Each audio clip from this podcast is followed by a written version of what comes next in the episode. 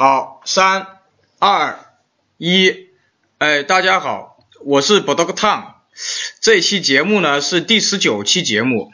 因为刚才在第十八期节目的时候呢，他到了最后那个呃，我们因为是用 YY 语音这个软件在录，所以呢，他到了最后呢，那个就断掉了。刚才讲了大概一个小时，我所以呢，呃，干脆就把这一期。呃，作为这个第十八期，我们先来讲，为什么呢？因为第十这个当中呢，首先有一个新人，他叫 Seven，他是美国来的，在美国，现在人在美国。他的故事呢，刚才讲过了。然后呢，因为里面有些内容实在太劲爆，我们在考虑什么时候播，怎么播。然后呢，这期节目呢，上次前两期那个讲那个杜兰特的那个小富。啊，他高中刚毕业，他呢有一些问题想想问一下关于美国球鞋的，想问一下这个 Seven。然后呢，这个小付呢，他最近我觉得做了一件好事。小付的有一个朋友吧，他是准备结婚了，然后呢，他有那个很多本二十多本那个耐克三十周年的那本书，这本书呢也是我的一个梦。因为当年我一直很想要这本书，但是这本书很少，又很贵，又很重，又很大啊。Seven 说，在美国这些书也比较少。然后呢，这本书里面实际上我有很多款鞋是我按照这本书上的图买的。比如说，它里面有一张图是这个皮蓬四，它那双皮蓬四呢是银色的，这个大陆不卖的。皮蓬四当年新加坡最多的是黑色。大陆可能就是白蓝啊，或者是怎么样，所以我后来就是因为这本书里面这个银色的四，我就后来就机缘巧合，我就买到了这个银色的四。然后呢，小付呢也是找家里人借的钱，他为什么要把这二十多本书他要来收下来？是因为他跟我说，他说他不希望卖给那些贩子。就是很多人来问他，就明显感觉到他不是拿来收，他们这些买鞋的人不是拿来收藏的、买书的，而是转手就卖。因为这个书大家可以去淘宝上查，这个书的价格比较比较搞笑。这本书实际上是没有价格的，因为我想买，我一直想要这本书，是因为我的第一双篮球鞋我到现在都没有找到它的名字，因为当年鞋盒早就扔了。因为我的第一双鞋是四百还是五百多块钱。有一个黑白相间跟一个全白的，当时在这双鞋跟那个七百多的加奈特那双，呃呃呃呃耐克 Fly Max 那双鞋当中我就没选，因为那双鞋太贵了啊，当时九七年的时候，所以我一直想在那个三十周年图册里面找到这双鞋，所以我说实际上那天晚上小付跟我说的时候，我实际上是很激动的，我说没有想到这本书。这个这么多年之后，竟然能这么轻松的被你找到，然后小付也说希望我在微博里面宣传一下，但是呢，直到现在为止啊，这个书还我还没拿到，我也没有给他，我也不能跟他好好的拍照，因为我一直有个梦，就是当我拿到书的那一刻，我要把我那双银色的皮蓬四，或者是便士哈德威的，或者是呃加里佩顿的那些鞋我都有，我一定要跟那个书里面那个图放在一起拍。这也是我的一个梦，这个跟钱没关系。然后呢，我觉得小付是做了一个很好的事情。先不谈赚不赚钱啊，他的出发点是对的。首先，这本书一定要给到真正喜欢他的人。比如说我们这帮子呃老鞋的人，我们根本不谈价格，就直接就买了，根本没有考虑。呃，有些人可能还会拿几本。所以我说这个赚钱倒是小事儿。你小付这个行为就是一个很好的一个品德，他至少首先我自己不囤着，然后呢，我希望更多的人真正爱他的人能得到他，能传给传给他的下一代。比如说那个武林，武林就说我买这本实际上是要传给他的儿子，就像 Seven 在上一期节目里面说他爸爸的。元年的芝加哥一啊，这些很多元年的鞋啊，传给他是他跟他父亲的一种沟通的一种纽带。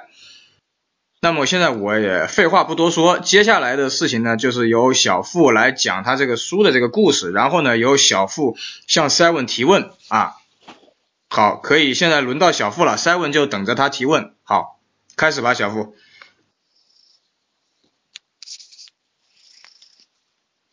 啊，大家好，我是前几期的外企小付，今天很高兴能重新回到节目里面。呃，大师刚才也说了，呃，我最近的确是一直在为这个书的事而奔波着，啊，也是机缘巧合吧，知道朋友想要出这个书，之前的时候没想到量那么大，抱着呃收藏一本自己回家学习收藏的理念，然后联系了一下朋友，然后最后发现这个书。还量不少，然后感觉很惊讶，也很也很高兴，因为我看朋友给我这个书的截图里面，有很多书，呃，有很多鞋子我是没见过的，呃，有很多呃图片都是特别经典的，呃，像我就是呃玩 AJ 时间不算特别长的。包括耐克老鞋宝姐的人来说，这书是一本相当有意义的一本书，呃，它能给我带来很多知识，然后能让我对很多鞋子的款式，包括设计师的理念，以及耐克一直发展的一个方向，能做一个比较深入、客观的了解。所以说我感觉这本书。真的很不错，然后我也是这一段时间资金上有点紧张，然后现问家里人借的钱，然后把这么一套书给买下来了，呃量量量也不算特别多，因为呃朋友也没留多少本儿，呃所以说就给收过来了，然后收这本书的时候也是很感动，有很多小插曲，感觉很想跟大家分享一下。就是我当时刚刚跟呃我们那个球鞋群里面交流的时候，就有很多人来问我这个书，包括前几期做节目的那个凡哥，当时直接就问我要了三本，然后也是跟我讲了很多他们那个年代的故事，然后以及看见这本球鞋书之后的那种激动和惊讶。我都感觉能让我侧面的体会到那种真正爱鞋之人对鞋子的喜欢，以及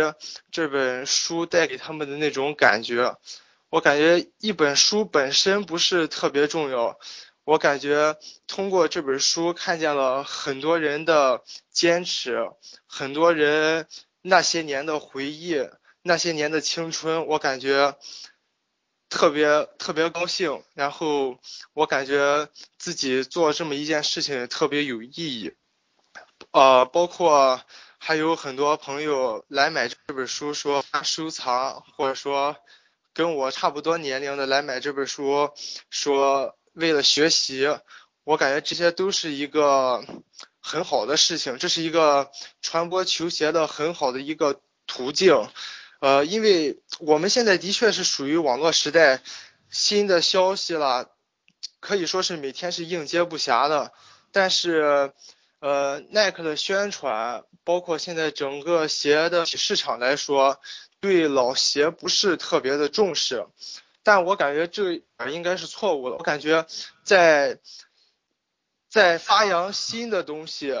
探探究新的科技，发掘新的市场的过程中，我觉着耐克本耐克公司本身不应该忘记忘记他自己的历史，然后不不应该就是呃怎么说呢？就是应该应该对这些老鞋有一个足够的认识，应该有一个足够的推呃推广。虽然说这几年频繁的在复刻原来的老鞋，但是。给我个人的感觉就是，呃，耐克只是把这个鞋的样子做出来了，包括我们之前说过，它的复刻的鞋款有很多减配的这种情况，然后皮质的呃减减呃皮质的那个减弱，这些事儿都都都发生过，然后不能让那些老鞋迷买到原汁原味的元年复刻，我感觉 这个事情做的不是特别的好，然后所以说我希望把这本书给更多喜欢球鞋的人，呃，让那些当年他们没有买到鞋的人能够。拿到这本书，想起当年的曾经，能够唤起曾经那份快乐。我觉得这个这个事儿是，这是我做这个事儿的初衷。然后我也同时希望借借出这本书，我也希望能够，呃，把这段掐了，把这段掐了，不是说借。没事没事，我我我我我插几句，我插几句啊，就是。因为那天群里面很晚了，我本来睡觉了，然后你把那个书一发呢，我他妈那天晚上就没，基本上就很很很激动，因为我没想到还有，真的还有啊。然后呢，我还不知道当时有人买，你就说只是有人问，后来我就发现那个喜欢十二的那个李一凡就买了三本是吧？然后五菱买了一本，然后那个奶泡的主人也买了一本，然后刚才 seven 跟我说说当年也是错过了。其实这个书当年其实错过有很多种理由，一种是它太厚了、太重了、太贵了，而且当年好鞋有，没必要看书。当年我们都没想到这本书实际上是一个字典，就像那个武林说的，这本书实际上是一个呃你了解球鞋的一个字典，它是一个历史。它是一个历史。没有没有，这这本这本书啊，搁我眼里，它更像一个球鞋的危机百科。对，它其实我更给它叫球鞋的危机百科。当年我错过这个这本书的原因是我当时还上学，因为很早的这本书，然后当时父母给的零花钱也不多，在这边卖的非常非常贵，因为我们当时我们这城市还没有发售这本书，还是从从网上买，卖的非常贵，我是没有那个钱，所以说错过了。好。然后那个小付还要不要？